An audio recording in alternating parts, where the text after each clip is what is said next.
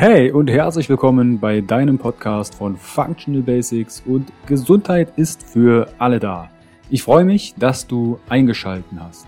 Mein Name ist Carsten Wölfling. Ich bin Health- und Life-Coach, Speaker und der Gründer von Functional Basics und der Bewegung Gesundheit ist für alle da. Functional Basics vereint dir die besten und effizientesten Werkzeuge, erprobte Schritte und authentische Experten aus verschiedenen Fach- und Lebensbereichen, sodass du deine Ziele nachhaltig erfolgreich erreichst und das Leben erlebst, was du dir wünschst. Erhalte die richtigen Tools und Impulse und kreiere gemeinsam, entspannt und flexibel Schritt für Schritt deine Basis für mehr natürliche Gesundheit, Entfaltung deiner Persönlichkeit, mehr Bewusstsein und Lebensfülle. Functional Basics ist quasi dein Fundament, um richtig gesund, glücklich alt zu werden. Weitere exklusive Informationen zur Folge findest du in den Show Notes und auf meiner Homepage www.functional-basics.de. Teile den Podcast im Social Media. Warum? Gesundheit ist für alle da. Ich wünsche dir viel Spaß bei dieser Folge. Dein Carsten. Herzlich willkommen wieder beim Interview von Functional Basics und deiner Bewegung. Gesundheit ist für alle da. Heute dreht es sich um das Thema Schilddrüsenunterfunktion oder Hashimoto, wie du das Problem endlich an der Wurzel packst. Und dazu habe ich mir die Schilddrüsenexpertin Hanna Hauser eingeladen. Grüß dich, Hanna. Hallo Carsten, ich freue mich sehr hier zu sein. ich freue mich auch, weil tatsächlich das Thema Schilddrüse und Hashimoto oder überhaupt Unterfunktion ein recht großes Thema ist, auch in meiner Community. Du hast dich ja darauf spezialisiert. Du bist studierte Ernährungswissenschaftlerin, Schilddrüsenexpertin. Du hast selbst unter Schilddrüsenunterfunktion und Hashimoto gelitten und hast über die Jahre über mehrere hunderte Frauen geholfen, ihre Schilddrüsenhormone auf natürliche Weise ins Gleichgewicht zu bringen. Das hat natürlich meine Community entsprechend interessiert. Wie macht denn Hannah das? Und daher habe ich im Vorfeld auch natürlich Fragen gesammelt. Bevor wir auf das Thema zu sprechen kommen, kannst du dich einmal etwas genauer vorstellen? Wie bist du denn zu dem Thema Schilddrüsenunterfunktion oder überhaupt das Thema Schilddrüse Hashimoto gekommen? War das etwas, was dich selbst in irgendeiner Form tangiert hat? Und was waren so die Schlüsselmomente in deinem Leben? Ja, also das Thema beschäftigt mich äh, schon viele Jahre. Ich sag mal am Anfang eher unterbewusst. Wusste ich noch nicht, äh, dass mich das Thema ähm, so in meinem Alltag einschränkt, dass das die Schilddrüse ist, ähm, weil ich mich auch viele Jahre wirklich sehr, sehr schlapp gefühlt habe. Ich hatte keinen richtigen Antrieb. Es war richtig schwierig, morgens aufzustehen, ähm, mich irgendwie aufzuraffen. Ich habe ständig gefroren. Ich hatte immer kalte Hände. Wenn ich irgendwie im Büro war, dann haben alle anderen wollten die Fenster aufreißen und ich hätte am liebsten mit einer Heizdecke da gesessen. Und irgendwann wurde das tatsächlich durch Zufall. Also ich war wegen was ganz anderem beim Arzt. Und ähm, der hat dann auch mein Blut kontrolliert und dann hat er festgestellt, dass ich eben eine Schilddrüsenunterfunktion habe. Und ich war erstmal so, ich habe mich erstmal riesig gefreut, weil ich dachte, okay, das bilde ich mir nicht ein, diese ganzen Symptome, das ist nicht irgendwie normal, dass man sich so fühlt, sondern da scheint irgendwas dahinter zu stecken. Und deswegen war ich erstmal total erleichtert, äh, habe mich auch gefreut, dass ich dann eben eine Lösung bekommen habe, also ähm, Tabletten, Schilddrüsenhormone, ähm, L-Tyroxin verschrieben bekommen habe. Ja, und bin dann erstmal so ähm, in meinen neuen Lebensabschnitt sozusagen gestartet, ähm, habe die genommen, habe mich vielleicht auch so ein bisschen besser gefühlt. Ja, im Nachhinein weiß ich nicht, wie viel besser das wirklich war. Ähm, bin dann auch umgezogen, verschiedene Praktika, die ich gemacht habe und bin dann bei einer anderen Ärztin gewesen, die dann äh, auch meine Schilddrüse kontrolliert hat und die hat dann festgestellt, dass ich auch noch äh, Hashimoto habe, also eine Autoimmunerkrankung der Schilddrüse. Und ähm, ja, sie hatte ich dann auch gefragt, ja, was kann ich denn dagegen machen? Also ich habe ja jetzt schon einige Zeit die Tabletten auch genommen. Gibt es denn noch irgendwas, was ich selber noch machen kann, um das irgendwie zu verbessern, um irgendwie ja meine Symptome noch noch mehr äh, wegzubekommen, weil ich da noch nicht so wirklich irgendwie einen Erfolg gespürt habe und da hat sie gesagt, es tut mir wirklich leid, äh, Frau Hauser, da, da können wir leider nicht viel machen, aber Sie können ja Ihr Leben lang die Tabletten nehmen, das ist ja kein Problem. Sie kriegen regelmäßig das Rezept und dann passt es schon. Und das war so irgendwie, dachte ich, das kann ja nicht sein. und ähm, genau, zu der Zeit hatte ich auch angefangen, dann eben Ernährungswissenschaften zu studieren und habe angefangen, eben über das Thema zu forschen. Also wie hängt die Schilddrüse äh, mit unseren anderen Hormonsystemen äh, zusammen? Ähm, wie beeinflusst Ernährung die Schilddrüse ähm, und all diese Dinge? Und habe dann, das war auch ein Prozess, das ging jetzt nicht von einer Woche auf die andere, aber habe dann immer mehr gespürt, dass mein Stoffwechsel dann plötzlich aktiver wurde, dass ich dann über eine längere Zeit dann auch tatsächlich 20 Kilo abgenommen habe, ähm, dass mein Haarausfall besser wurde, dass ich äh, ja nicht mehr so oft kalte Hände hatte, kalte Füße. Und ähm, ja, und dazu bin ich dann im Prinzip gekommen. Also ich habe erst äh, ganz normal nach dem Studium erstmal eine, eine Vollzeitstelle angefangen, habe in der Forschung und Entwicklung für Säuglingsnahrung und Schwangerennahrung gearbeitet. Und ähm, ja, und dann als ich gemerkt habe, okay, dieses Thema ist super spannend, nicht nur für mich vielleicht, sondern auch für andere Menschen, die darunter leiden, ähm, ja, habe ich mich dann vor ja, über einem Jahr dann selbstständig gemacht als äh, Schilddrüsen-Empowerment-Coach. Kannst du ganz kurz den Zeitraum, wann wurde bei dir eine Unterfunktion diagnostiziert, dann Hashimoto und jetzt haben wir 2021, Anfang 2021. In welchem Zeitraum, von welchem Zeitraum sprechen wir da? Also ich glaube, diagnostiziert wurde es so vor, weiß ich nicht, acht bis zehn Jahren. Dann, ich glaube, so ungefähr ein Jahr danach, also erstmal die Unterfunktion, dann ein Jahr später dann Hashimoto. Ähm, und dann hat das bestimmt schon ein bis zwei Jahre gedauert, bis ich dann wirklich auch ähm, für mich die Wege gefunden habe, ähm, das aufzulösen. Und mittlerweile ist es eben auch so, dass ähm, man kann es nicht mehr nachweisen, also man kann keine Antikörper mehr nachweisen. Äh, meine Blute sind im, im Normbereich ähm, und ja, was ich noch viel wichtiger finde, die Symptome sind eben verschwunden. Mhm. Also symptomfrei. Jetzt hast du am Anfang schon mal erzählt, kalte Hände, Haarausfall. Was sind denn typische Symptome, die eine Unterfunktion aufzeigen? Weil nicht jeder hat ja direkt den Zugang, okay, ich mache jetzt hier Blut und Co. Was, mhm. was sind denn das für Symptome, die da für eine Rolle spielen? Mhm. Also die meisten Symptome sind Symptome von einem langsamen Stoffwechsel. Das heißt, ähm, alles läuft langsamer ab. Das heißt, man fühlt sich so träge, man fühlt sich so müde, ähm, man kann sich nicht aufraffen, man kann sich auch schlecht konzentrieren vielleicht an der Arbeit. Ähm, man hat das Gefühl, dass ähm, die Verdauung sehr, sehr langsam läuft. Also oft hat man auch irgendwie Darmprobleme, Blähungen. Das läuft alles äh, sehr, sehr langsam. Ähm, dann eben merkt man das an der Körpertemperatur und auch eben gerade so an den Extremitäten, also an kalten Händen, kalter Nasenspitze, kalten Ohren, kalten Füßen. Also das sind so die Stellen, die dann oft kalt sind. Das heißt, man kann sich trotzdem warm fühlen, aber diese, diese Extremitäten, ähm, da hat man eben ein kaltes Gefühl. Ähm, Genau, dann eben Haarausfall, ähm, Hautprobleme. Also dadurch, dass die Schilddrüse so eine große Funktion auf den Körper hat, merkt man das kann man das an vielen, vielen unterschiedlichen Stellen spüren. Und Gewichtszunahme halt auch, ja. Also was ich gerade nehme, ist, dass die Schilddrüse einen Einfluss auf unseren Stoffwechsel hat. Und wenn ich mhm. eine Unterfunktion habe, Schrägstrich vielleicht auch eine Hashimoto, dass alles im Körper langsamer ist, unter anderem auch die Körpertemperatur. Und ich kenne einige, denen ich dann die auch schon vor vielen Jahren dann die Hand gegeben habe. Und die sagen, ja, oh, was ist das für ein Eishändchen, was ich in der Hand habe? Dann sagen die, ja, ist immer so und oh, mir fröstelt. Und dann frage ich manchmal, hast du ein mhm. Thema mit der Schilddrüse? Und dann kommt häufig die Antwort, na, mit der ist alles in Ordnung. So wie Sonographie gestern erst gehabt und Blutwerte. So diesen Impuls. Spannend, ja. Wie, was hat denn die Schilddrüse überhaupt für einen Einfluss, wenn du sagst, ja, die hat einen Einfluss auf Haut, Verdauung, Körpertemperatur und Co.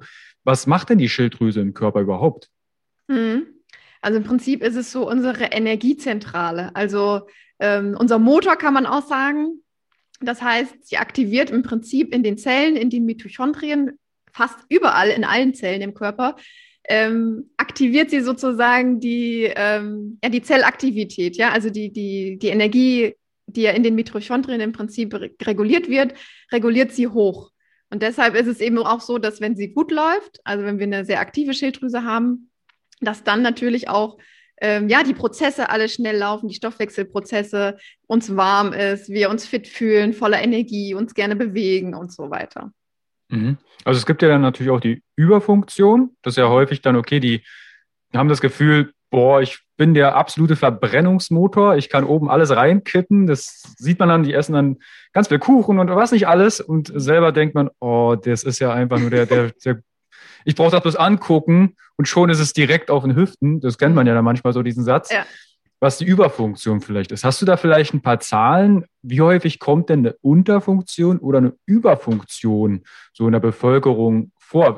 insofern es überhaupt eine Zählung gibt, weil es gibt wahrscheinlich mhm. eine riesengroße Graumasse, die gar keinen Plan hat, ob ihre Schilddrüse richtig funktioniert. Mhm. Ich glaube auch, diese Graumasse ist hoch. Ich kann jetzt gar keinen konkreten Prozentsatz sagen, aber die meisten sind tatsächlich ähm, eher eine Unterfunktion. Und ähm, viele haben eben auch Hashimoto, also die Autoimmunerkrankung. Und da ist es auch spannend, dass zum Beispiel, dass man davon ausgeht, dass Hashimoto zum Beispiel auch 90 Prozent Frauen betrifft. Also es ist mhm. auch nochmal spannend, äh, dass das bei den Geschlechtern auch nochmal, also kennt man ja auch, dass es meistens Frauen sind, die dann so kalte Hände haben. Mhm. Ich habe tatsächlich auch in der Community mal äh, auf Instagram, wo ihr immer im Vorfeld Fragen stellen könnt, wo ich euch natürlich meine Experten, Interviewgäste vorstelle, auch rumgefragt und tatsächlich 100 Prozent tatsächlich von denen, die die Umfragen mitgemacht haben, wo ich gefragt habe, welches Thema habt ihr mit der Schilddrüse, Unterfunktion oder Hashimoto? Es kam jetzt nicht irgendwo eine, eine Basedo oder eine Überfunktion, was vielleicht doch eher seltener ist, Kannst du einmal auf den Unterschied eingehen? Weil es sind Hashimoto und Unterfunktion immer gefallen. Wo ist der Unterschied zwischen einer Hashimoto und einer Unterfunktion? Mhm. Also eine, äh, ein Hashimoto, das ist wie gesagt eine Autoimmunerkrankung. Das heißt, der Körper denkt oder das Immunsystem denkt, die Schilddrüse wäre ein Feind, also wie jetzt ein Mikroorganismus, ein Virus oder ein Bakterium, äh, was er bekämpfen will. Und ähm, hat so, versteht sozusagen nicht, dass die Schilddrüse ja eigentlich nützlich ist und sieht das sozusagen als Feind und bekämpft das und bildet eben Antikörper und so weiter. Das kann man dann auch im Blut feststellen. Und bei Hashimoto ist es so, es ist nicht immer eine Unterfunktion, ähm, sondern es gibt auch Menschen, die haben Hashimoto mit einer Überfunktion und auch viele, bei denen es wechselt. Das heißt, die haben am Anfang eine Überfunktion, ähm, gerade wenn auch teilweise Schilddrüsengewebe dann zerstört wird freigesetzt wird, dann hat man erstmal ganz viele Hormone im Körper und man hat eher so dieses Überfunktion. Und äh, wenn die Schilddrüse dann aber auch teilweise kleiner wird, dann kommt es oft eher dann zu einer Unterfunktion im Hashimoto. Wird die aufgrund des, weil das Immunsystem die Schilddrüse jetzt bekämpft, mhm. quasi als fremdes Organ oder als Feind ansieht, wird die dann abgebaut oder warum wird die dann kleiner? Ja, im Prinzip ja. Mhm. Also der Körper will eigentlich die Schilddrüse dann loswerden. Ja, genau. Baut die im Prinzip ab. Mhm. Und bei dir war ja am Anfang, wie du erzähltest, eher eine Unterfunktion und dann kam die Hashimoto. Wie würdest du denn jetzt rangehen, wenn jetzt jemand eine Unterfunktion diagnostiziert bekommt? Wie das äh, vonstatten geht, werden wir gleich darauf zu sprechen kommen. Aber ist es nicht vielleicht immer eine Hashimoto für eine Unterfunktion oder gibt es auch eine Unterfunktion, die gar nichts mit einer Autoimmunerkrankung zu tun hat? Also ich finde halt immer, man weiß halt, also es gibt ja die, die, die, Diagnostik, aber ob man jetzt wirklich immer alles sofort nachweisen kann, das ist halt die Frage. Also ähm, wenn man jetzt nur die Blutwerte betrachtet, gibt es Menschen, die haben eine Unterfunktion laut den Blutwerten, aber keine Antikörper gegen die Schilddrüse. Also könnte man dann sagen, okay, es ist eine Unterfunktion, aber kein Hashimoto. Äh, bei mir war es zum Beispiel so, am Anfang wurde das gar nicht getestet. Also es kann auch sein, ich habe schon immer diese Hashimoto gehabt, aber es wurde gar nicht getestet. Ähm, genau, also das, das kann beides sein. Okay, also da vielleicht für den einen oder anderen, jetzt habt ihr schon mal das Hintergrundwissen, wenn ihr eine Unterfunktion habt, vielleicht direkt den Arzt mhm. darauf hinweisen, könnten wir nicht vielleicht direkt auf Hashimoto mal untersuchen, damit man nicht erst ein Jahr warten muss, bis dann vielleicht die Antikörper überhaupt getestet werden. Ja. Es kamen tatsächlich ähm, Fragen aus der Community. Zum einen einmal, wie findet man sowas überhaupt raus? Jetzt hast du ein paar Blutwerte schon mal angesprochen. Und auch das Thema High Gainer, also brauche ich eher mehr zu essen oder doch eine, das wäre ja wahrscheinlich eher eine Überfunktion. Ähm, was sagen die Blutwerte wirklich aus? Kannst du einmal auf die Diagnostik drauf eingehen? Was wird da im klassischen Fall, wenn mich fröstle, kalte Nase, langsamer Stoffwechsel, Verdauungsprobleme, was wird da in der Diagnostik gemacht? Mhm. Also so das, was eigentlich fast alle Ärzte machen, das ist der TSH-Wert. Ähm, das ist ein, ein, Hormon, was im Prinzip vom Gehirn, von der Hypophyse ausgeschüttet wird, was der Schilddrüse sagt, Schilddrüse, ähm, werde mal aktiver. Ja, das ist auch im Prinzip ein, ein ähm, Feedbackbogen. Ähm, wenn, das heißt, wenn äh, der Körper in den Zellen merkt, okay, wir haben hier zu wenige Schilddrüsenhormone, dann geht das erstmal ans Gehirn und das Gehirn sagt dann, ah, okay, ich merke, es sind zu wenige, wir brauchen mehr. Dann gibt es das Signal, also als TSH-Hormon an die Schilddrüse. Schilddrüse, produziere mal mehr von den Schilddrüsenhormonen. Und das ist so das, was die meisten Ärzte kontrollieren. Und da ist es so, dass ähm, generell, da gibt es auch wieder ganz viele Ausnahmen, aber generell, je höher der ist, desto eher hat man äh, eine Schilddrüsenunterfunktion. Dann gibt es noch, werden dann äh, im zweiten Schritt oft noch äh, die Schilddrüsenhormone selber, also T3 und T4 gemessen, beziehungsweise die freien Schilddrüsenhormone. Ähm, und dann eben die Antikörper, ähm, zum Beispiel für Hashimoto oder Basedow. Mhm. Also das Gehirn steuert quasi als überliegendes, überliegende Zentrale die Schilddrüse und sagt ja, du mach mal mehr oder weniger. Mhm. Das genau. ist ein TSH was passiert denn in der Schilddrüse, wenn zum Beispiel jetzt das Gehirn sagt, du, irgendwie draußen kalt, mach mal einen Stoffwechsel höher, schütt mal mehr TSH aus. Viele haben ja dann im Hinterkopf irgendwas mit äh, T3, T4. Kannst du da einmal drauf eingehen, was ist denn T3 und T4? Mhm. Also das T4, das ist das, was hauptsächlich in der Schilddrüse selber produziert wird. Das ist das inaktive Schilddrüsenhormon. Und das wird dann wiederum im Körper auch, also nicht unbedingt in der Schilddrüse, ganz kleine Mengen werden auch in der Schilddrüse produziert, aber hauptsächlich wird das im Darm und in der Leber dann in das aktive Schilddrüsenhormon T3 umgewandelt. Und das ist auch so ein Thema, was bei vielen nicht gut funktioniert. Das heißt, zwar die Schilddrüse ist aktiv, aber diese Umwandlung in dieses äh, aktive T3-Hormon ähm, funktioniert dann nicht so gut. Mhm. In Leber und Darm wird T4 dann umgewandelt in T3, in das quasi das Aktive. Mhm. Jetzt würde ich gerne mal darauf zu sprechen kommen, weil, weil wir gerade bei Darm und Leber sind.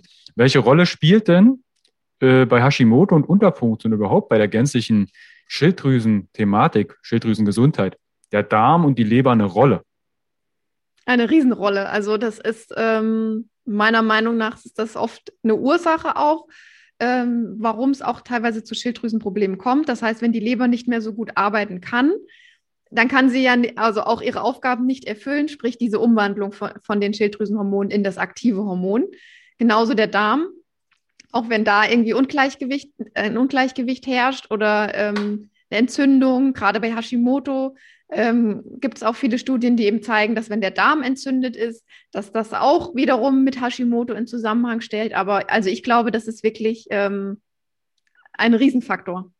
Mhm. Also das, ja. Das ist spannend, ne? weil gerade das Thema Verdauung, du hast ja gesagt, ne, vor zehn Jahren ging das bei dir mit der Diagnostik los. Vor zehn Jahren war 2011. Ich weiß nicht, ob das Buch Darm mit Charme da schon auf dem Markt war. Mhm. Also das Thema Darmgesundheit.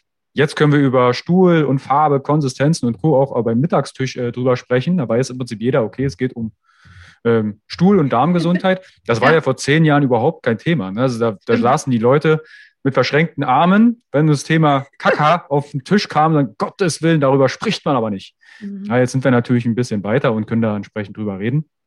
Deshalb, wie hat denn dann bei dir zum Beispiel Leber und Darm vor zehn Jahren oder im Vergleich zu jetzt gearbeitet? Was hast du im Bereich Leber und Darm für dich persönlich verändert? Vielleicht als Impulse für die Zuhörer und Zuhörerinnen und Zuschauer. Mhm. Also was bei mir zum Beispiel ein Riesenfaktor war, dass ich ähm, auch lange Zeit Diäten gehalten habe. Das heißt, ich wollte ja schlank sein ne? und ich habe ja sehr, sehr viel zugenommen durch die Unterfunktion oder konnte zumindest nicht abnehmen, habe mich natürlich auch unwohl gefühlt und habe dann eben, ähm, ja, lange, lange Perioden gar nichts gegessen oder halt gefastet, ähm, habe auf äh, Kohlenhydrate, auf Zucker verzichtet und ähm, habe dann auch irgendwann ähm, ja durch meine Forschungen gemerkt, okay, die Leber braucht auch Kohlenhydrate. Ja, das Glykogen ist äh, ja ein Speicher äh, von den Kohlenhydraten, das ja in der Leber gespeichert wird und das die Leber auch braucht, um eben ihre Prozesse ablaufen lassen zu können. Und das war zum Beispiel so ein erster Schritt von mir, dass ich gesagt habe, okay, ähm, diese Kohlenhydrate, die, auf die ich so lange verzichtet habe, wo ich dachte, okay, dadurch nehme ich ab, dass ich die langsam wieder integriere und dann auch gemerkt habe, dass mir es einfach allein dadurch schon besser ging, dass ich wieder mehr Energie gespürt habe. Und ich vermute einfach auch, dass es daran liegt, dass die Leber einfach auch wieder ihre Arbeit viel, viel besser machen konnte. Also Kohlenhydrate scheinen für die Gesundheit doch relevant zu sein. Also diejenigen, die gerade zuhören und gerade auf dem Low Carb, No Carb, Keto Trip sind, Kohlenhydrate sind ja per se erstmal nichts Böses. Die können ja nichts dafür, dass sie von uns Kohlenhydrate genannt werden. Kannst du einmal darauf eingehen, was hast du denn so für Ernährungsformen getestet in deiner Unterfunktionszeit? Vielleicht ist ja gerade jemand mittendrin und denkt, irgendwie stimmt, ich finde mich da wieder. Ja, also ich habe da wirklich sehr viel getestet. Ähm, gut, das ist auch mein, mein Naturell, dass ich eben gerne Sachen austeste und ähm, ne, klar geht halt auch mal was schief, aber dadurch kann ich halt auch viel lernen. Und genau, also ich habe erst Low Carb mich ernährt, dann bin ich extremer geworden, habe eben Ketose, ähm, äh, mich in Ketose ähm, äh, ernährt, habe halt wirklich auch immer dann gemessen, meine Ketonkörper im Blut und so, also habe das sehr, sehr streng auch gemacht. Ähm, dann habe ich gefastet, also sprich intermittierendes Fasten, also dass ich das Frühstück ausgelassen habe oder längere Zeiträume gehabt hatte, wo ich nichts gegessen habe. Ähm, dann habe ich auf Fleisch auch verzichtet, weil ich dachte, okay, vielleicht liegt es am Fleisch oder an den tierischen Lebensmitteln. Gluten habe ich äh, weggelassen, eine Zeit lang, Milchprodukte. Ja, also ich habe schon viel ausprobiert. Hm. Also ist, ihr hört, ich bin da vollkommen bei dir, man, man hat ja ein Leben Zeit, um experimentieren zu lernen, seinen Körper kennenzulernen und da greift man manchmal auch so ein bisschen in die in die Tonne, in die Tonne auf gut Deutsch und sagt, okay, jetzt habe ich ja acht Wochen das probiert, das ist, passt nicht zu mir. Manche kommen mit Keto super zurecht, manche kommen mit Low Carb eine Zeit lang zurecht, aber unser Körper sollte da flexibel sein. Auch bei Milch scheiden sich ja die Geister. Manche sagen, es ist Blut aus dem, das Eiter aus dem, aus dem Euter. Der eine sagt, ey, das ist das Beste für den Körper. Also auch da schaut, was euch gut tut. Was hat sich denn jetzt über die zehn Jahre bei dir durchgesetzt? Weil es kam zum Beispiel die Fragen, welche Nährstoffe sind denn relevant für eine gesunde Schilddrüse? Schrägstrich Unterfunktion. Was hast du jetzt aus den Jahren Erfahrung und auch aus deiner Forschung mitgenommen? Was ist jetzt gut oder mhm. sinnvoll aus deiner Sicht? Ja, also sinnvoll finde ich auf jeden Fall eine ausgeglichene Ernährung, sprich wir brauchen auf jeden Fall die Kohlenhydrate, zum Beispiel für die Leber. Wir brauchen aber auch Fette, auch gesättigte Fettsäuren zum Beispiel, um auch die Hormone zu bilden. Also auch im Körper sind ja viele äh, Hormonumwandlungsprozesse. Das eine Hormon wird in das andere umgewandelt und so weiter, auch bei den weiblichen Hormonen oder Sexualhormonen generell. Ähm, das heißt, auch diese Fett, Fette sind wichtig. Eiweiß ist genauso wichtig, auch für die Schilddrüsenfunktion. Also es sollte schon alles mit drin sein. Man sollte auf nichts irgendwie nichts äh, streichen, ja. Und ähm, dann, was auch noch ein Faktor für mich war, dass ich auch wirklich gelernt habe, mit meinem Körperfeedback umzugehen. Ähm, das heißt, gerade so, wenn es jetzt um Nährstoffe geht, zum Beispiel für die Schilddrüse, wo man ja immer sagt, auch Jod ist wichtig.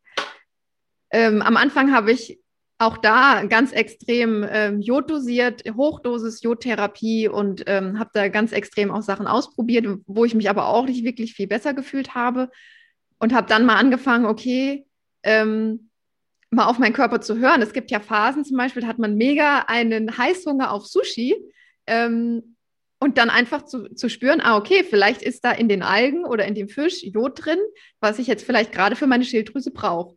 Und mhm. dann vielleicht wieder nach drei Tagen oder wenn man sich eine große Portion bestellt hat und dann merkt, okay, ich kann es nicht mehr sehen, dann ist der Körper auch wieder erstmal gesättigt damit.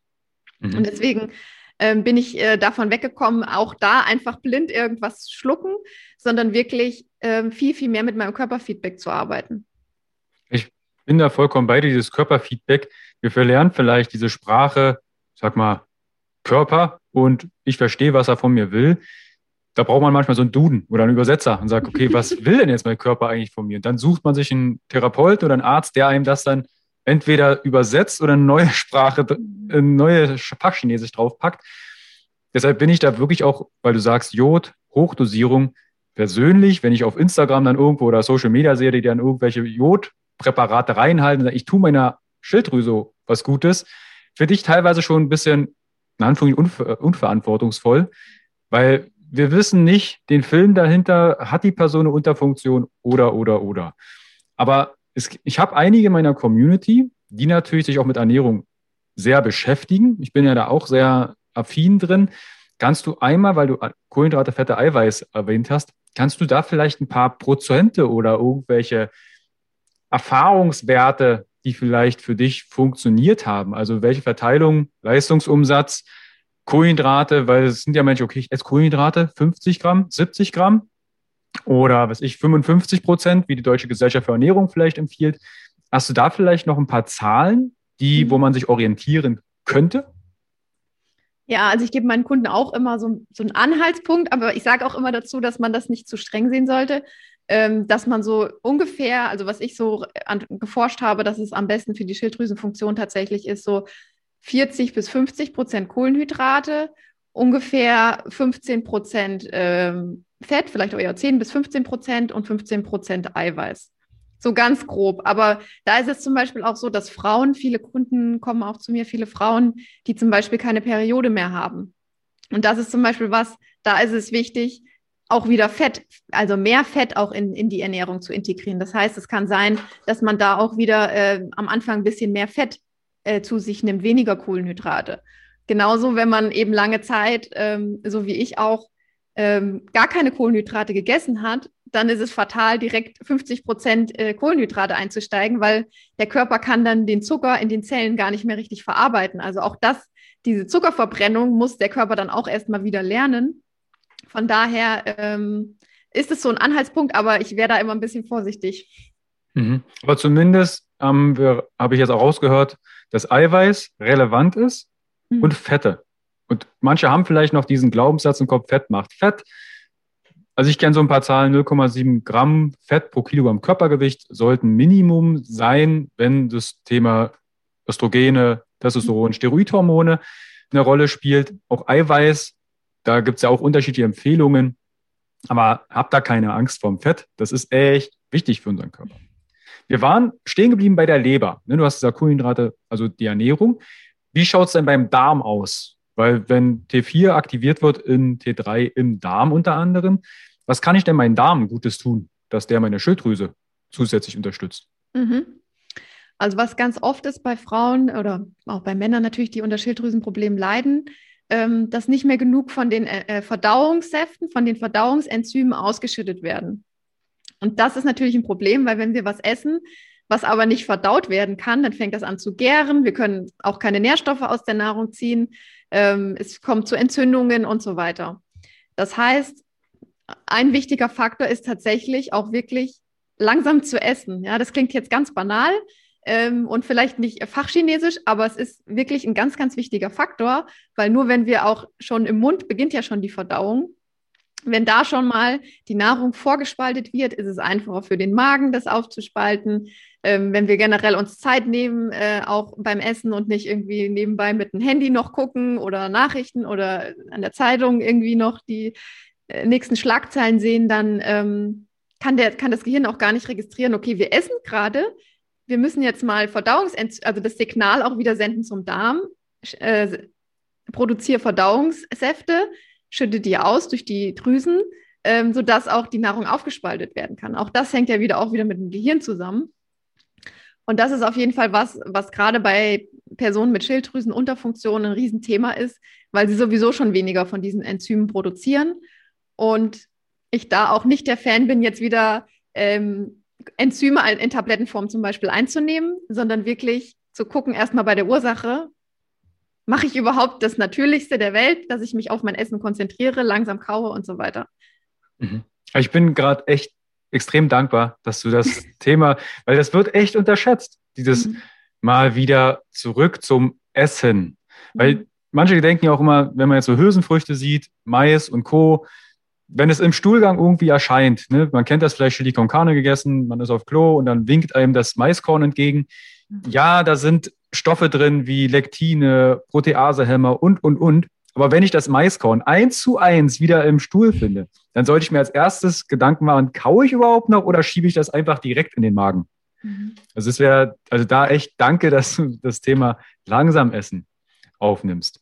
Was bezüglich Enzyme, inwiefern du sagst, okay, keine Tabletten, wie kann ich dann trotzdem meine Enzymkraft also auch das, was Magensaft und Co. angeht, wie kann ich das dann dennoch unterstützen?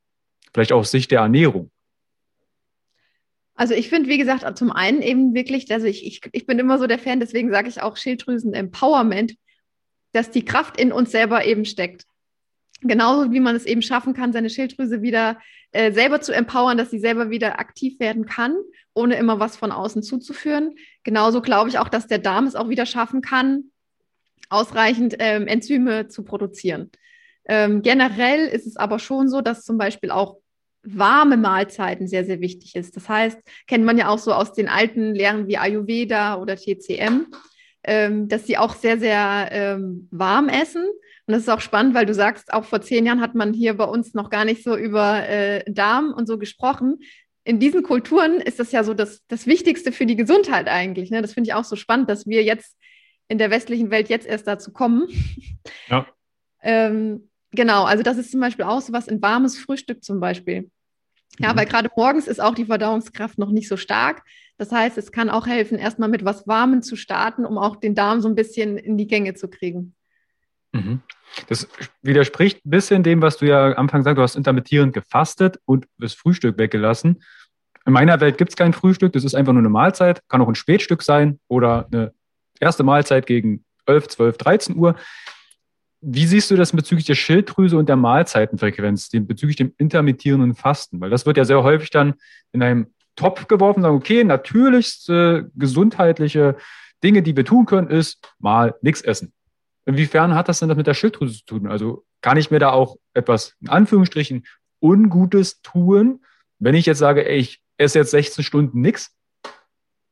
Ja, also gerade wenn man, also vielleicht für einen gesunden Menschen kann das vielleicht ähm, noch Vorteile haben, aber gerade wenn man eben lange unter einer Schilddrüsenunterfunktion leidet, ähm, es hängt ja auch wieder mit den Nebennieren zusammen. Also auch Stress spielt eine große Rolle äh, bei der Schilddrüsenfunktion, ob die Schilddrüse gut funktioniert oder nicht.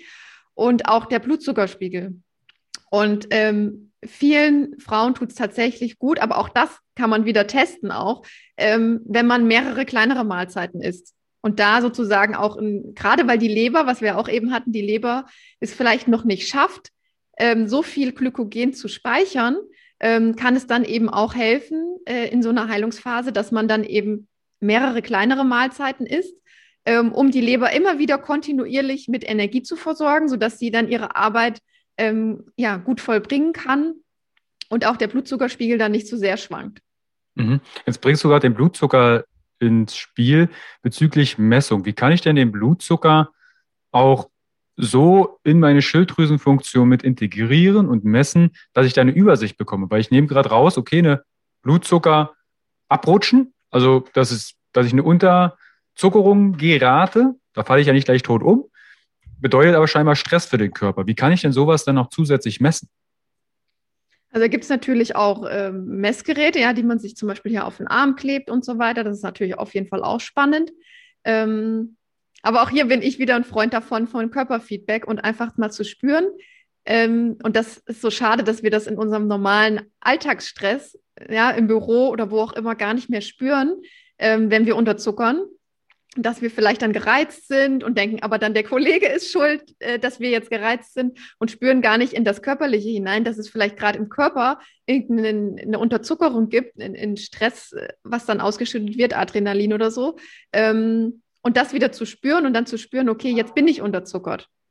Ja, mhm. dass man auch wieder so ein Gefühl dafür bekommt, was für Anzeichen. Bei den einen ist es vielleicht äh, Konzentrationsprobleme, manche bekommen Kopfschmerzen, ähm, sind gereizt und das kann auch bei jedem sich wieder ein bisschen anders anfühlen.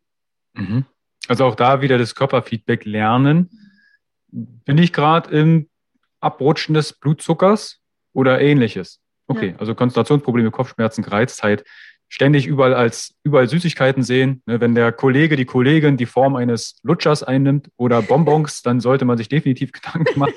Warte mal, irgendwie dreht sich ja alles nur noch um Anheben des Blutzuckers.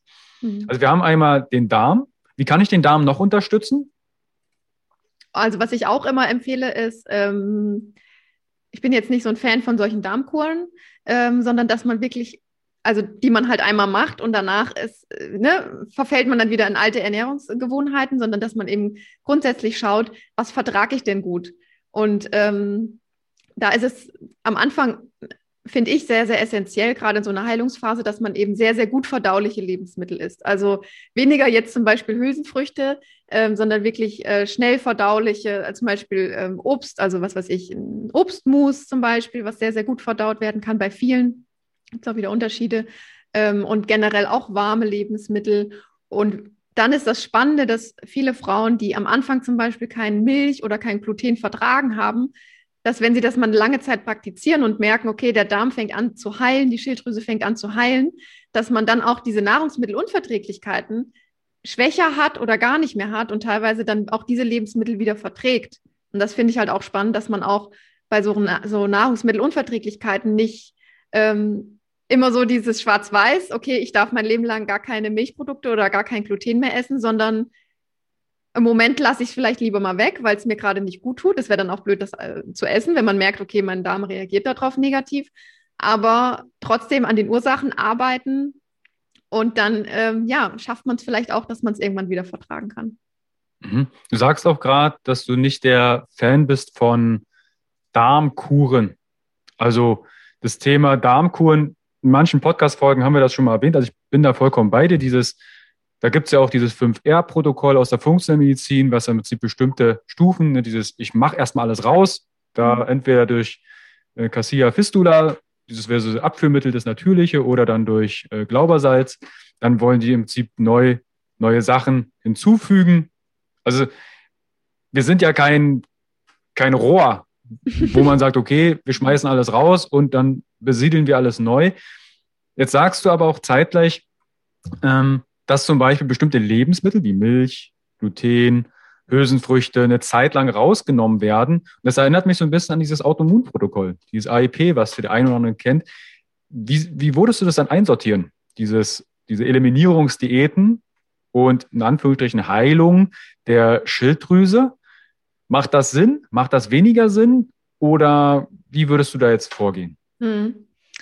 Also ich in meinen Coachings ähm, sage jetzt nicht strikt, okay, du verzichtest jetzt, was weiß ich, acht Wochen auf ähm, Milchprodukte, ähm, sondern die Verantwortung liegt immer bei dem, ähm, bei dem Patienten, sage ich jetzt mal, oder bei der Kundin selber, ähm, dass sie einfach spürt, okay, ähm, was weiß ich, ich vertrage keine Milch, ich lasse jetzt so lange raus, teste aber immer mal wieder einen ganz kleinen Schluck, was weiß ich, äh, ne, 20 Milliliter und teste mal, wie mein Darm jetzt darauf reagiert ähm, um das nicht äh, so als Diät, weil man hat auch in wissenschaftlichen Studien herausgefunden, dass dieses strikte Vorgeben von du darfst jetzt acht Wochen das nicht essen ähm, und strikte Ernährungspläne, äh, morgens nur das, dann das, dann das, dass das langfristig eher immer dazu führt, dass man das irgendwann aufgibt, weil das ist von außen, das ist ein Impuls, der von außen kommt, den ein Experte einem sozusagen von außen gibt ähm, wo man dann irgendwann aber selber sagt, nee, das möchte ich so nicht, ja. Und dann gibt es auch viele Studien, was dann eben nach fünf, sechs Jahren passiert nach solchen Diätphasen oder strikten Ernährungsplänen. Ähm, und deswegen ist es zum Beispiel so, was wir äh, bei mir im Online-Kurs immer testen, ähm, dass die Frauen einfach mal gucken, ich, ich esse ein bestimmtes Lebensmittel oder eine Lebensmittelkombination. Wie, also wie reagiert meine Temperatur darauf? Wie reagiert mein Puls darauf? Also, dass man bestimmte äh, Körperparameter nimmt und schaut, okay, ähm, nach der Mahlzeit ist mir da eher warm, ja, also ist mein Stoffwechsel angeregt, meine Schilddrüse scheint irgendwie aktiver zu werden, oder ist mir danach, nach der Mahlzeit extrem kalt und wie verhält sich mein Puls? Also nach solchen Kriterien im Prinzip ähm, baut man sich dann seine eigenen Ernährungspläne zusammen. Mhm. Kannst du darauf kurz eingehen? Also was bedeutet denn, wenn mir nach einer Mahlzeit kalt wird? Mhm. Ist das dann gut oder schlecht? Also es ist nicht ganz so einfach, dass man immer sagen kann, es ist immer schlecht. Also generell ja. Der ideale Fall ist, ne, dass man was isst und danach es ist ja Energie. Also Nahrung ist ja, Lebensmittel sind ja Energie und deshalb sollte ja danach eigentlich einem warm sein, weil die Energieproduktion angeregt ist. Es kommen wieder neue Nährstoffe, der Körper fängt an, Energie zu produzieren und es entsteht auch Wärme ja, als Energie. Und ähm, deshalb ist es eher ein gutes Zeichen, wenn einem nach der Mahlzeit warm ist. Und deshalb ist es eher ein schlechtes äh, Zeichen, wenn einem nach der Mahlzeit kalt ist. Was aber auch bei vielen äh, Personen so ist, dass sie so unter Stress stehen, dass die Nebenniere so aktiv ist und die, ähm, man so unter Adrenalin steht, dass auch eine gute Mahlzeit, die dann die Stresshormone senkt, dazu führen kann, dass die Körpertemperatur auch runterfällt. Mhm. Also es kann natürlich auch sein, dass die Körpertemperatur aufgrund von Adrenalin sehr, sehr hoch ist und dann mit einer guten Mahlzeit sinkt.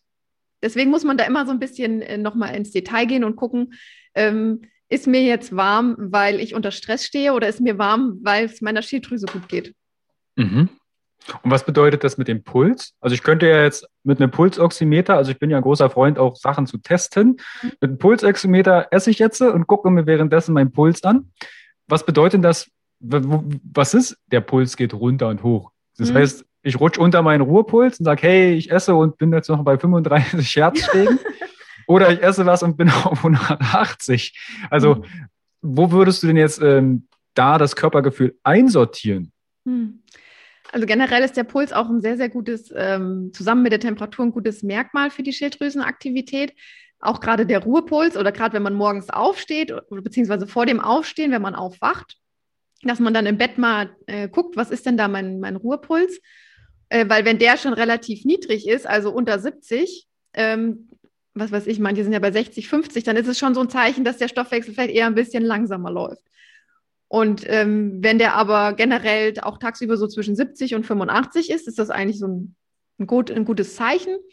Ähm, genau, und wenn man jetzt ähm, merkt, dass nach der Mahlzeit der Puls ähm, auch, sage ich mal, jetzt von 65 auf 75 steigt, dann ist es auch ein gutes Zeichen, dass wahrscheinlich die Mahlzeit auch gut war.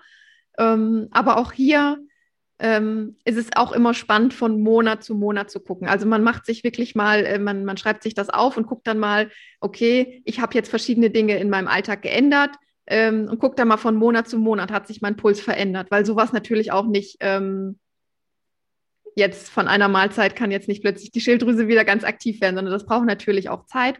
Aber man kann dann schon Tendenzen sehen, ist man, geht man in die richtige Richtung, weil auch diese, diese Basistemperatur, die man hat, auch morgens vielleicht, oder eben der, der Ruhepuls, dass der nicht mehr bei 50 ist, sondern wirklich dann bei einem gesunden 70 oder 80. Mhm.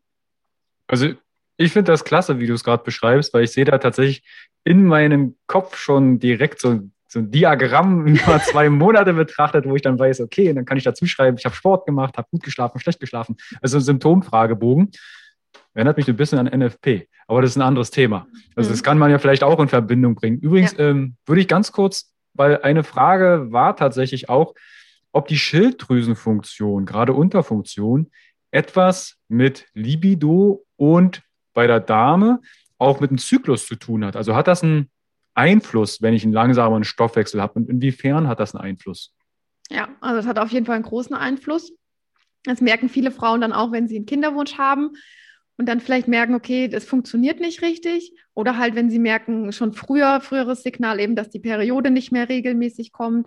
Ähm, und auch da ist wieder so dieses Prinzip, wenn der Körper im Stress ist, dann werden ja diese lebenswichtigen Funktionen wie die Fortpflanzung, aber auch sowas wie Haarwachstum, das ist dann erst, oder Nägel, die wachsen, ist erstmal unwichtig. Es ist erstmal wichtig in so einer äh, Kampf- oder Fluchtsituation, dass ne, das Herz schlägt.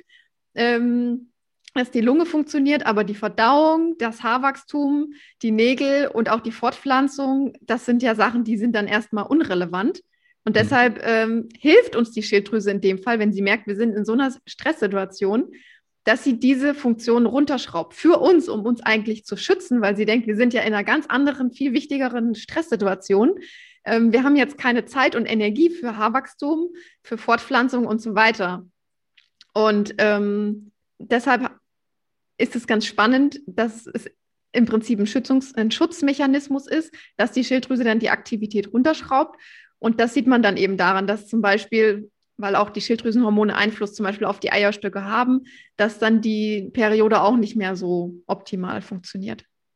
Da beneide ich euch ein bisschen tatsächlich. Ihr habt ja wirklich so einen, ich sag mal, wirklich monatlichen Check-up. Mhm. Okay, beim Mann wird das, also Männer haben ja, wenn ich Fort, äh, Fortpflanzungskurse, Entschuldigung, wenn ich Vorträge in Hormonhaushalt und Hormonbalance gebe, 90 Prozent Darmanteil, 10 Prozent Männer, die mitgebracht wurden, weil sie das Auto gefahren sind oder äh, zuhören müssen. Ey Jungs, wir haben auch Hormone. Ja? Und für einen Mann, man glaubt es manchmal nicht. Ich hatte letztens mit einem ähm, Jones Bolt darüber gesprochen, da ging es zwar um Sexualität, äh, Sex und Pornosucht, aber auch ein Mann hat Hormone. Mhm. Und wenn ein Mann ohne das Zelt früh aufsteht, schreibt mir einfach eine Nachricht, wenn ihr nicht wisst, was ich meine, dann hat das einen Einfluss auf unser Hormonsystem. Das ist ein schönes Beispiel für ein, Män für ein Männlein, auch zu gucken, Mhm. Bin ich im Stressmodus, renne ich oder kämpfe ich gerade oder bin ich fortpflanzungsfähig? Und da hatte Jones auch gemeint, es wird sogar ein Indikator gesetzt. Ein Mann hat ungefähr fünf bis sieben Erektionen nachts. Mhm. Und da wird als Test quasi eine, ein Papierbanderole um das Glied gewickelt, um zu schauen, ob das früh gerissen ist, ob der Mann entsprechend mhm. erregiert nacht, eine Erektion nachts hatte.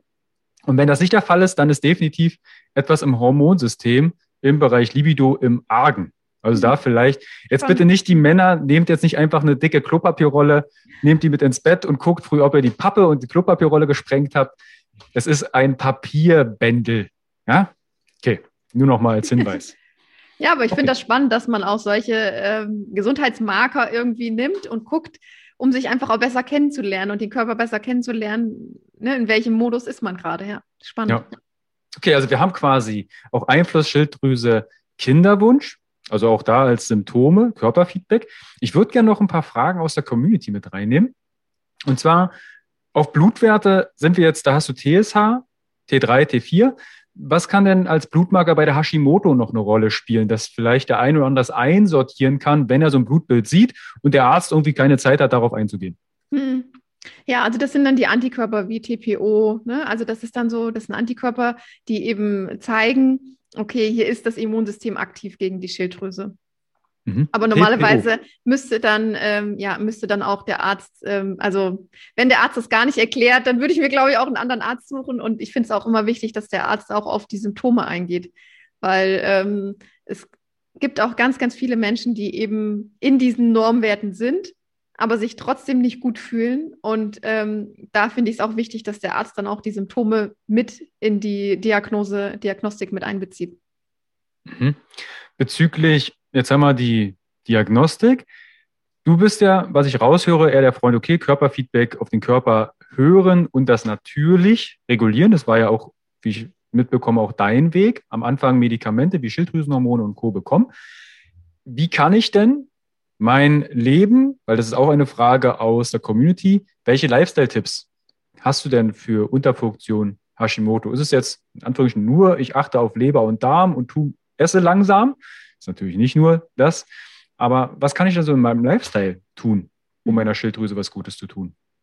Also ganz viel im Prinzip, weil ähm, was wir eben schon hatten, es hat ja einen Grund oder ich glaube auch ganz fest daran, dass es immer eine Ursache gibt, warum die Schilddrüse eben runterfährt, äh, den ganzen Stoffwechsel. Und das kann zum Beispiel auch an mangelndem Licht liegen.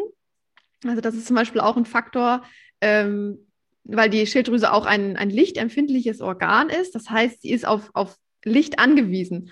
Und das spielt nicht nur Vitamin D eine Rolle, klar auch, aber auch wirklich, ähm, ja, das Licht hat ja noch mehr Funktionen als nur jetzt Vitamin D-Bildung auf der Haut, sondern ähm, dass die, das blaue, blaues Licht ähm, wirklich auch auf den Körper kommt, dass rotes Licht auf den Körper kommt, Infrarotstrahlung und so weiter. Da gibt es auch ganz, ganz spannende Zusammenhänge, ähm, das, was auch logisch ist, weil dieser Schlaf-Wach-Rhythmus das ist ja was ganz Natürliches, dass man nachts eigentlich sehr, sehr dunkel hat, ähm, tagsüber sehr, sehr hell, tagsüber viel blaues Licht, abends, morgens eher rotes Licht.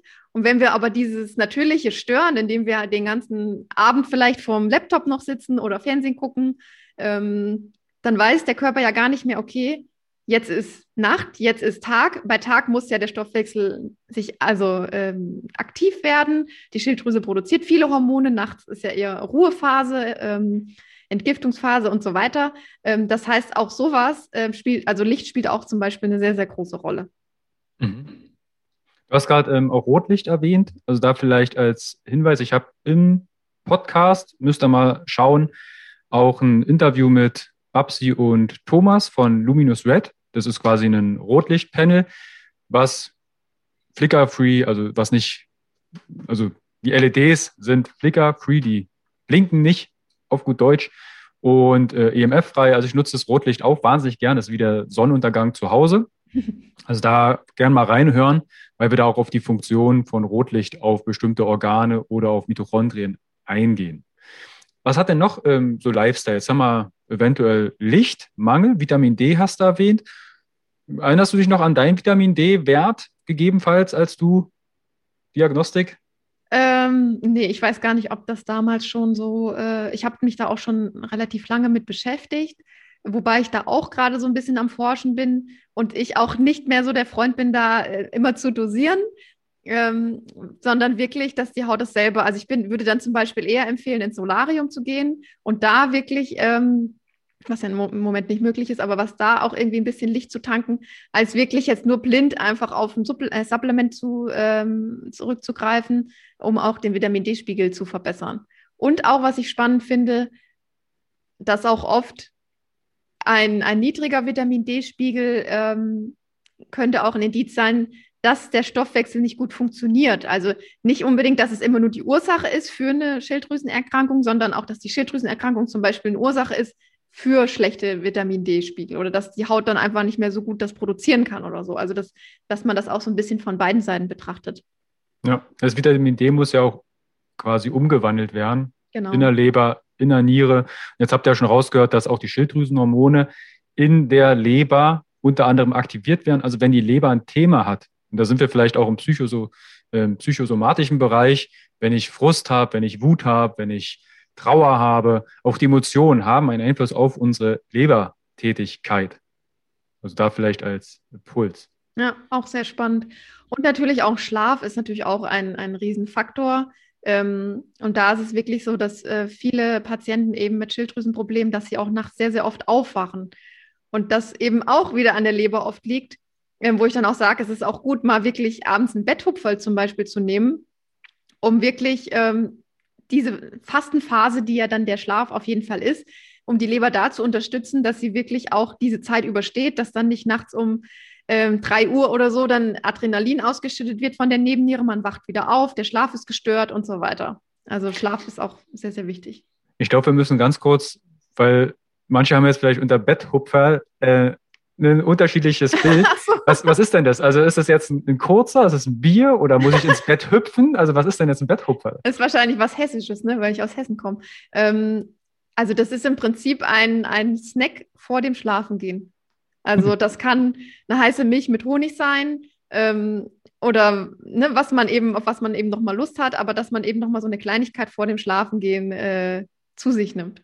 Okay, Nichts also es bezieht, sich, es bezieht sich nicht auf Alkohol und auch nicht, dass ich auf dem Bett rumspringe, sondern es ist ähm, ein kleiner Snack in Form von einem Bereich der Ernährung. Gut, dass genau. wir das so geklärt haben. Okay, lass uns mal ähm, kurz die Community-Fragen nochmal durchgehen. Also wir haben über überhaupt Diagnostik gesprochen, wir haben über Lifestyle gesprochen, Nährstoffe haben wir gesprochen, Leber, Darm, Blutwerte und vielleicht noch ein Indikator, weil es kam sehr häufig ständige Gewichtsschwankungen und Abnehmen.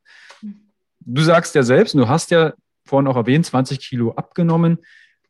Trotz Unterfunktion und Co. Wie schaut das dann jetzt aus mit deiner ähm, Schilddrüse? Ist da noch irgendwas mit Hashimoto und Unterfunktion diagnostierbar oder ist das jetzt komplett weg?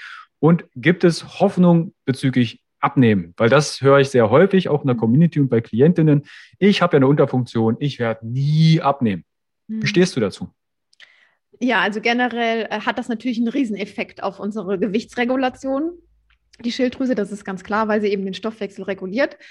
Ähm, ich bin, oder was so ein bisschen ähm, der Trug oder das Gefährliche tatsächlich ist, auch in der heutigen Diätzeit, wo ne, in Social Media überall Fitness waren, Diät, dass man immer denkt, okay, ich muss meine Kalorien reduzieren, ich nehme weniger Kalorien auf, ich komme in diesen Stress Modus ja dann aber rein, sodass die Schilddrüse denkt, okay, wir sind noch mehr in Notsituationen, wir müssen noch mehr den Stoffwechsel runterfahren und das ne, weiß man ja auch äh, über Studien, dass gerade nach so einer Diätphase meistens der Stoffwechsel, die Stoffwechselrate noch niedriger ist und das da eigentlich ein Teufelskreis ist.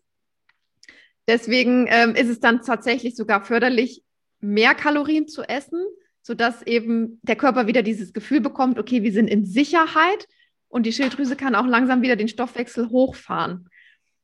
Diese Abnehmform, so wie ich es auch jetzt zum Beispiel mit meinen Kunden mache, ist aber nichts, was innerhalb von zwei Wochen, wo man dann acht Kilo abgenommen hat, ähm, sondern das ist wirklich eine, eine, Sache, das braucht Wochen, Monate, Jahre.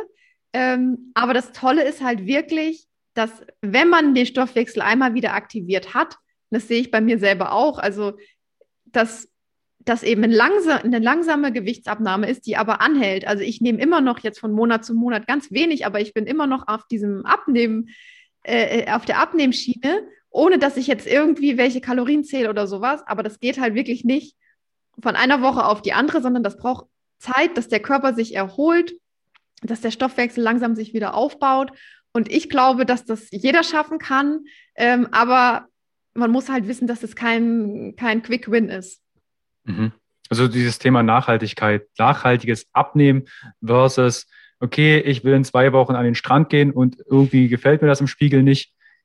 Hat alles seine Berechtigung, aber wenn ihr langfristig plant, also wirklich mal bis zum Lebensende gesund, ein Wohlfühlgewicht haben, dann ist definitiv nicht diese Crash-Diäten und Co. Die haben ihre Berechtigung, habe ich jemand, der adipös ist, also wirklich extrem hochgewichtig, dann macht eine Crash-Diät, um überhaupt erstmal Gewicht runterzumachen oder gut zu machen, auch Sinn. Der kann auch mal dann je nach Ernährungsform 1000 Kilokalorien am Tag einsparen oder mehr unter therapeutischer ähm, Kontrolle. Aber so wie Hanna gerade auch sagt, es ist etwas Langfristiges, wenn ihr euch mit eurer Ernährung und Lifestyle in Bezug der Schilddrüse äh, auch beschäftigt. Und wie ich ja entnommen habe, ist, dass du dich ja, und das hast du jetzt ab und zu schon gesagt, dass du in Seminaren, aber auch Klientinnen hast. Erste Frage, hast du auch Klienten, also männlicher Natur? Nee, also ich habe mich tatsächlich auf Frauen spezialisiert und habe auch wirklich nur äh, in meinen Kursen nur Frauen. Aber mhm. natürlich, die meisten Sachen gelten natürlich auch für Männer. Klar, diese, diese, diese weibliche Hormongeschichten nicht. Aber ähm, ich habe einfach, meine Zielgruppe sind einfach Frauen. Okay. Wie kannst du denn den Frauen, die jetzt ein Thema mit der Schilddrüse haben, entsprechend helfen und wie können sie mit dir Kontakt aufnehmen? Wie schaut die Zusammenarbeit mit dir aus? Mhm. Ähm, also tatsächlich ist es am einfachsten, erstmal äh, mir vielleicht bei Social Media zu folgen. Ich habe auch ein kostenloses Seminar, was ich anbiete, dass man einfach sich so mal ein bisschen in dieses Thema einarbeitet und ein bisschen äh, darüber lernt, was die Schilddrüse eigentlich kann, äh, dass man sie eben doch beeinflussen kann, dass man da ganz schön viel in seinem Alltag machen kann. Und genau, und wer dann tiefer einsteigen will, da habe ich ein, ein 90-Tage-Programm, ein Online-Programm, wo man dann wirklich nochmal Schritt für Schritt ähm, verschiedene Lebensmittel, verschiedene Aktivitäten testet und dann eben schaut, okay, was möchte ich jetzt langfristig in meinen Alltag integrieren von diesen Aktivitäten oder Lebensmittel, welche tun mir wirklich gut, wie kann ich das testen und so weiter. Mhm. Und dieses 90-Tage-Programm, ist das mit einem mit einer Betreuung? Kann ich das jederzeit starten oder startest du das zu bestimmten Blöcken und sagen, hey, wir fangen jetzt meinetwegen zum Anfang des Aprils wieder 90 Tage an, das sind ja drei Monate. Wie schaut das Programm aus? Kann ich das jederzeit machen oder hat es da bestimmte Starttermine? Das ist immer so ein bisschen unterschiedlich, das lasse ich mir auch immer offen. Also es gibt mal Phasen, da mache ich einen Live-Start, wo man gleichzeitig starten kann. Im Moment kann man einfach so eintreten und es gibt dann monatliche ähm, Live-QAs mit mir, wo man dann einfach nochmal seine Fragen stellen kann. Also man arbeitet im Prinzip für sich erstmal die, die Informationsvideos durch, kommt ins Testen und dann einmal im Monat äh, sprechen wir dann nochmal live über die ganzen aufkommenden Fragen. Genau, das ist so das aktuelle Vorgehen.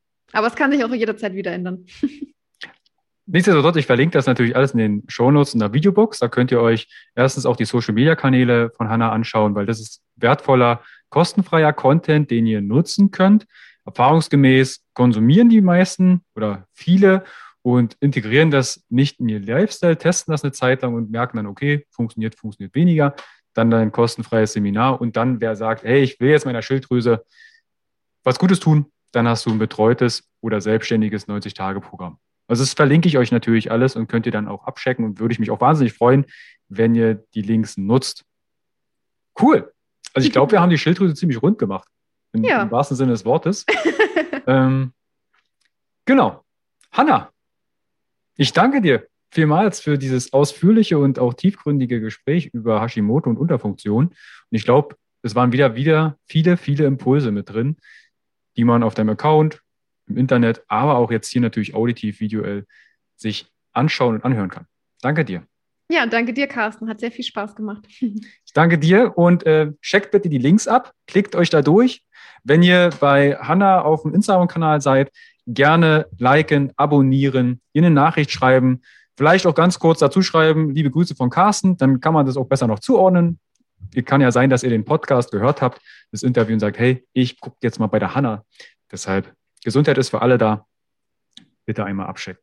Hanna, ich wünsche uns einen wunderschönen Tag. Ganz liebe Grüße nach Hessen. Betthupferl, das habe ich mir jetzt mitgenommen. Es ist nicht Hüpfen auf dem Bett, sondern nee. es ist ein Snack. Genau. Das ist für mich direkt hängen geblieben. Hanna, ich wünsche uns einen wunderschönen Tag. Ciao, Hanna. Ciao.